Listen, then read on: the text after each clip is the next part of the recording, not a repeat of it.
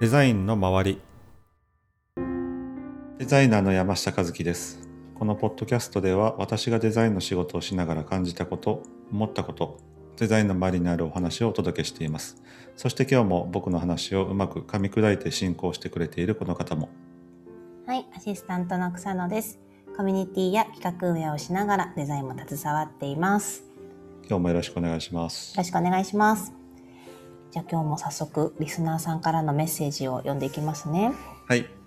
はい、今日はアッコさんからいただきました。ありがとうございまありす。がとうございます来年新卒です。グラフィックツールでものづくりが好きなことがきっかけでデザイナーを志望しようとしています。デザイナーも向き不向きはありますかというメッセージをいただいています。うんデザイナーの向き不向きについて。あの質問もらって読んでた時にあの、はいちょっとネットで検索してて いや結構やっぱ出てきてこういう人はデザイナーに向いてるとか向いてないとかあ、デザイナー向き不向きで調べたってことあそうそうそうそうう、んうんうんうんうん。どうだったんですかまあ割とありきたりな言葉が書いてあって、う。うんん、なんかでもそれを喋っても面白くないなとはい、不採用。 いやいやいや違う違 う違うなんかあんまり自分がえ自分はこれデザイナー向いてんのかなとかっていうのがあんまり考えたことがなかったのと、うん。うん、これまで出会ったデザイナーさん見ててもこの人向いてないなっていう人と出会ったことなくて、ああ、なるほど。うん、今日ご質問いただいたアッコさんはうん。学生さんってことよねだからそうね、来年新卒ですっていうふうに書いてらっしゃるので。そうかグラフィックツールをも使お使いってことだからツールがまず使えてたらね第一突破って感じで、そうだね、なんかグラフィックツールでものづくりが好きで、しかもそれでもうデザイナー志望しようと思ってる段階で、うんなんかもうだいぶ向いてるんじゃないのとか、うん私そうそなうんそうかそうは思っちゃう。うん、うん。そうこれからね職を探しててあの、デザイナーの向き不向きだけを聞いて決める人とは全然違うのでうん。もうそれでも向いてる方ですよね。そうだね確かに何も触ったことがないけど、デザイナーになりたいって言ってたら、まあ、ちょっと触ってみた見ないとちょっと向いてるか向いてないかとかわからないかもねって思っちゃあうけあ、どうんうんうん、それはそうだあよっねこ。さんはすでにやってらっしゃるからうん。そうだね。あ、でもこの前回の話の続きではないけど、はいあの UI デザイナー志望っていうのも結構いらっしゃって、うんうんうん、で、学生の時期にちょっとアルバイトしたとかでうん UI デザインししてればいいんだけども、うんなかなかこのアプリを、ま、学生のうちに作るっていう機会も少ないじゃん。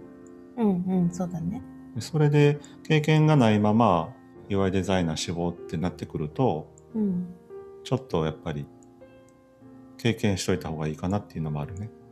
なるほどなるほど、うんまあ、今はグラフィックツールだけどもしそのデザイナーに、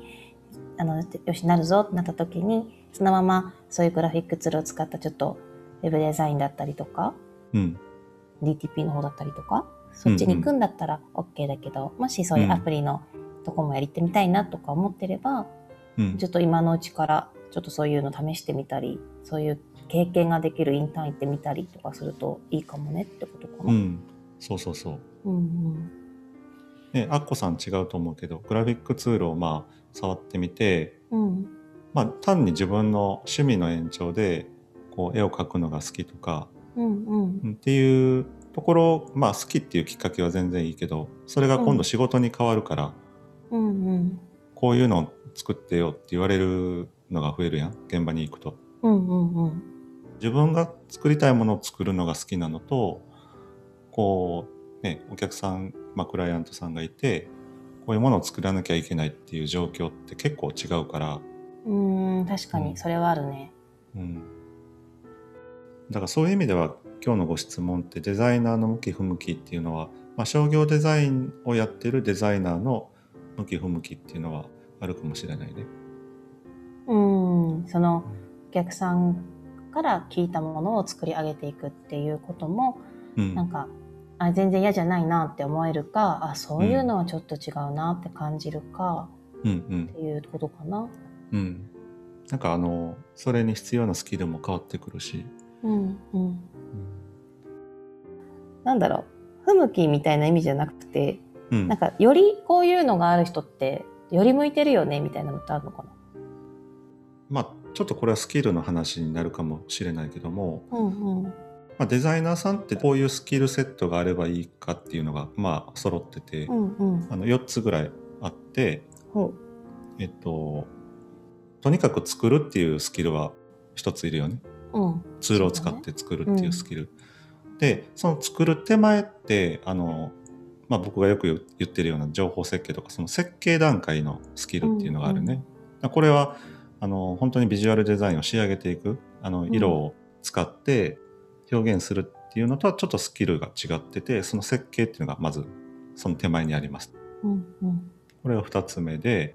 でじゃあその設計の元になるものって何っていうのがあるやん。うんうん例えば情報設計だったら、えっと、これまでの顧客の売上データから導き出すとかうんその情報設計の元となるものそれを分析するっていう仕事もあってデザイナーの中にはうんそういう分析の仕事っていうのも一つ、まあ、スキルかうんあってそれが3つ目で最後に、まあ、作った後にこういうものですっていうこう、まあ、コミュニケーションのスキルがあって、まあ、伝えるっていうスキルかな。うんうん、だからこの4つのスキルがデザイナーには備わっているといいなっていうのが分かってきてる。うんなるほどね。うんじゃあものづくりの他にもなんかそうやって人と、まあ、会話をしたりすることも結構好きだなと思えてたりとか、そうそうそうそうそう。なだんかからその辺はもう自分の好き嫌いも入ってくるので、あのこの今言った4つのスキルはできれば2つ3つが被ってると、まあ、より仕事しやすくなるかなと思ってる。うん、うん、だから作るだけだとやっぱりちょっとしんどい。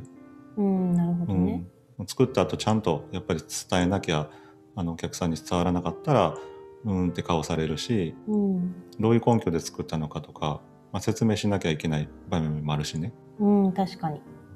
なんかこのデザインこう素敵でしょっていうだけではやっていけないのがやっぱ仕事な部分あるから、なぜこそうそのうデザインが良いと言えるのかみたいなところは分析とかね、設計とかそういうところがすごい大事になってくるもんね。うんうん、だからもう結構、うん、最近ではデザインツールも、まあ、いっぱい増えてきてるのでうん、昔はそのフォトショップ使えるイラストレーター使える使えるだけですごかったんよね。うん、あんまり人ががいなかったから。でも、まあ、ここ最近はマシンも性能がいいしで、まあ、作るっていうところにあんまり難を感じない人がうんやっぱり多くなってきてるから、その備わってればいいスキルも、まあ、求められるスキルも多くあるかなっていうのがあるよね。そうだね。やっぱり、だってほら、インスタのストーリーとかの、をさ、駆使してすっごい可愛いデザインとかしてる人がいて、ああ、うん、なんかそういうのとかも、えーこんなんできちゃうんだ、みたいなところとかあって。うんでもやっぱりそれだけだったら仕事にするっていうのは難しいだろうな、とかうん。うんうん。思うよね。そうよね。見た目がいいだけじゃないっていう。うん。それが自分のもののためだけじゃなくて、まあ、お客さんのためであったり、うんそれを見た人がまたそれを、ね、違う感情に置き換えてうん、あデザインっていう、まあ、仕事が成り立つわけだから、うん、うん。うん、あ私そういうのでいくとさあれなんかこう人がこれを見てどう感じるかなみたいなそういうことを考えられる人はすごく向いてるのかなとか思ったりするけどあいわゆる共感能力みたいなああーそうかもね共感とか客観とかかな,、うんなんか自分はいいと思ってますっていうことじゃなくてさうんうんやうっぱんこういう風にすると人ってこう感じるだろうなみたいなこととかねうんうんそういうのをイメージできるとすごくなんかいいスキル持ってる確かにと言えるんじゃないかな。うんうんだからあのまあ向き不向きもあるけどもよくデザイナーさんとかってまあうんこれは一般的なうちのおかんとかが言う話で、うちのおかんが言うには。そうそう そうデザイナーってもうこだわり強い人多いよねとかってなんかまあイメージとしてあるみたいで、うんううんん、実は逆にないんよねそんなこだわりってなくてうんうんあのだっていろんなものを作っていかないといけないからその山下和樹らしさって出さへん方がいいのね。う。うんん、だからそういった意味で言うとさっきの、まあ、共感力もあって、まあ、共感した時にこう、まあ、作ったものに対してこれはどどう感じるんだろうみたいなことを多角的に考えてこうやらないといけないからこだわり持ってたらそれって結構難しいんよね。うん、なるほどね。確かに。あんまり自分の色々っていう風にならず。うんそうまあ自分のこだわりはないけどその商品をどうよく見せるかみたいなこだわりはあるって感じなのかうん、あの作っていく上でのこだわりはそれは出てくると思うけどね、な。うんう。んまあ、発想したりとかあの相手のことをちょっと思ったりとかっていう時には、まあ、そのこだわりっていうのを一旦外すようにはするかな。なるほどですうね。んあでも、うん。一番最初の今この瞬間の向き不向きとかじゃなくて結局でもやっていけばある程度こう身についていったりとかうんできるようになったから好きになってきたりとかなんかそんな風に育ってくるものな気もするけどね。うんまあ、それは結構できる人の話やろなでも そうなの。うんまあでも自分が、う。うんんまあ、社会人出たてでいきなりデザインの仕事ししてた時にうんもしねもししてたら、どうなってたんかなって思うよね。マスターとエンジニアだもんね。うんなんで、なんでどうなったのかなって、うまくいってたんじゃないのそのイメージができないってこそうやね。とへ え。だって最近やもんデザインの仕事しててよかったって思うの。うーん。不思議。なんかなんで、なんでそう感じるのかが。うん。なんでやろうな。なんかこう、あれちゃうポケモンじゃないけど、こう、い ろいろ変化してデザイナーになったって最後。 進化の、 進そ化うそのうそ形う、態。進化の、進化の末デザイナーでしたみたいな。こうなんかそんなイメージだったな。うーん。なんか、でも今ね、死亡しようと思ってるっていうのが、うん、一番なんか大事な気持ちな気がしてて。うん、うん。ね、別にそれが向いてる向いてないとかじゃなくてちょっと多分楽しみ、なんかやってみたいみたいな気持ちがあるんだと思うから、うんうんうなんんかその気持ちを大事にまずはなんか飛び込んでみてもらったら良さそうだなって思うけどね、そうよね。全力で応援する わ。全力で応援してもらえる、なんかでもこう、たまにさ、その、やっぱす好きっていうことと、うん自分の得意なことが一緒だったらいいけど違うことも結構あるやん、うんうんうんうんでもほら結局さその今好きでさそれやってみて得意か不得意かとかさ、なんかもしかしたら評価があれみたいなことも、まあ、もちろん可能性としてゼロじゃないかもしれないけどさ、そうやねうん、それでも多分じゃあやめとこうってしたら後悔すると思うんだよね、うんうんだから今好きだしやってみたいだったらなんか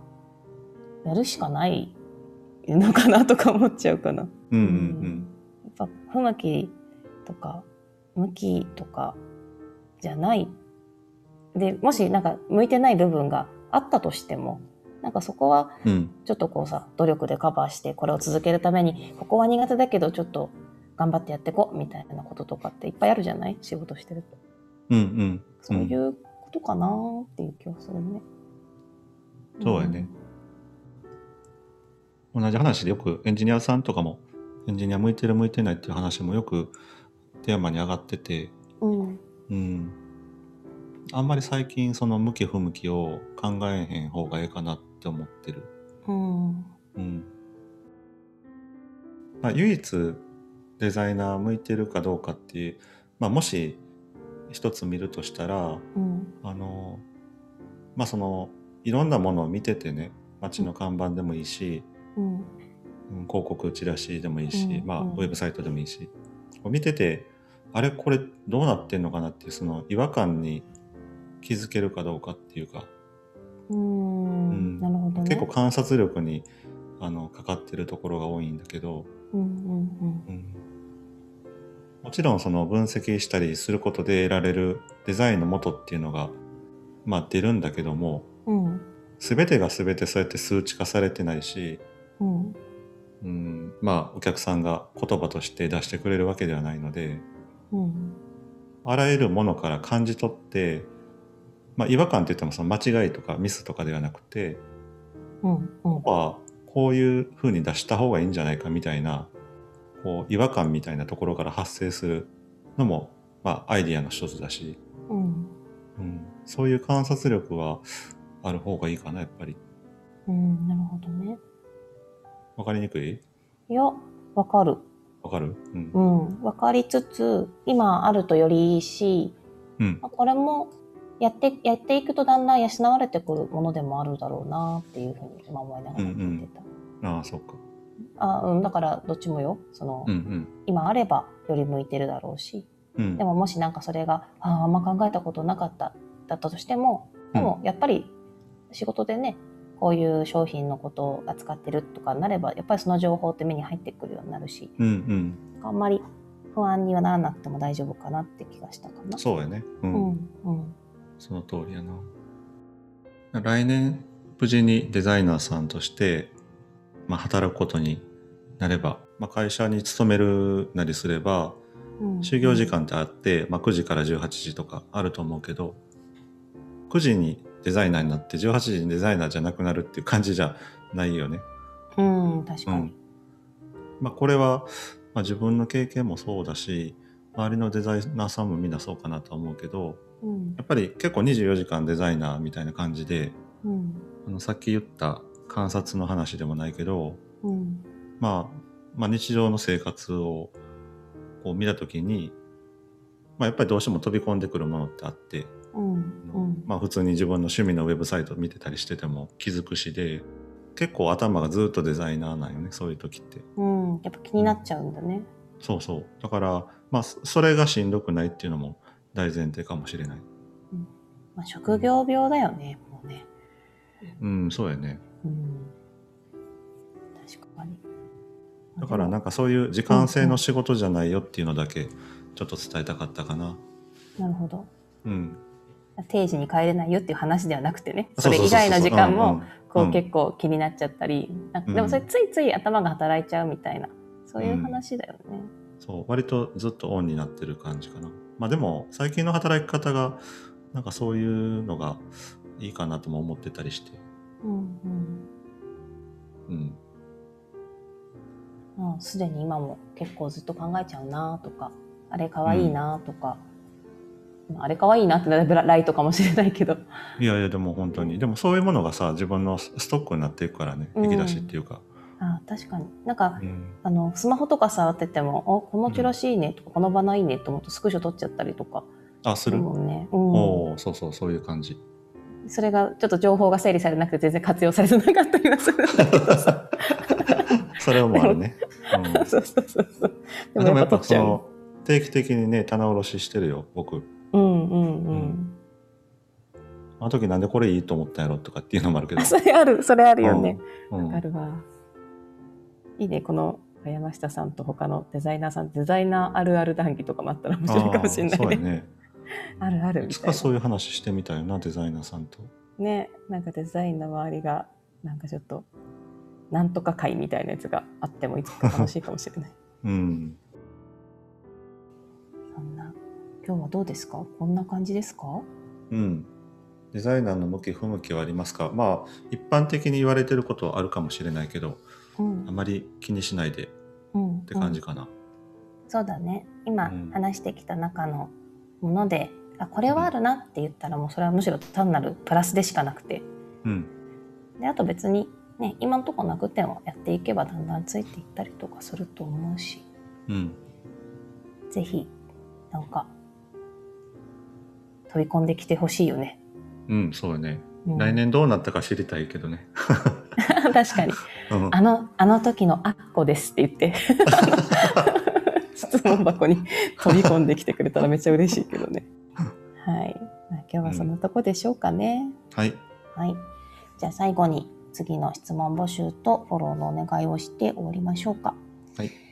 と。このポッドキャストではリスナーの皆さんからのデザインに関する質問や意見を募集しております。 Spotify、Apple Podcast、Google Podcast で配信している番組の概要欄に質問フォームがありますので、そちらからお寄せください。はい、あの、し質問どんどんください。どんどん欲しいのね。もうなんかあの一応放送の順番とかを考えてテーマをピックアップしてるんですけど、ちょっと難しい質問が残っててね今 ちょっとあれね、こうバランスを見たりとかもそしうバラたンいスかをら、見て少しね、、ストックが欲しいよね。うんそうですぜひぜひ。なんか、本当に、え、こんなんで大丈夫かなみたいなのとか、全然大丈夫なので、うん気にせずに送ってほしいかな。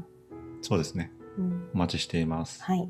あと、結構何回か答えてきて、ちょっと前提条件とかが、もし入れられる範囲で分かれば、入れてくれると答えやすいなとか、ちょっと思った。質問のされる方のってさこあと、さあね、さあさあさあ、うんそうです今ねこういう状態ですとか、うん今もうすでにあの作ってますみたいなこととかそういうのとかがあると、よりなんかせっかくね質問くれたらなんかかんその近いことちゃんと答えたいのでうん送っていただけると嬉しいなと思います。はいはーいじゃあ終わりましょうか。はいそれでは今日も聞いていただきありがとうございましたありがとうございました。ではまたま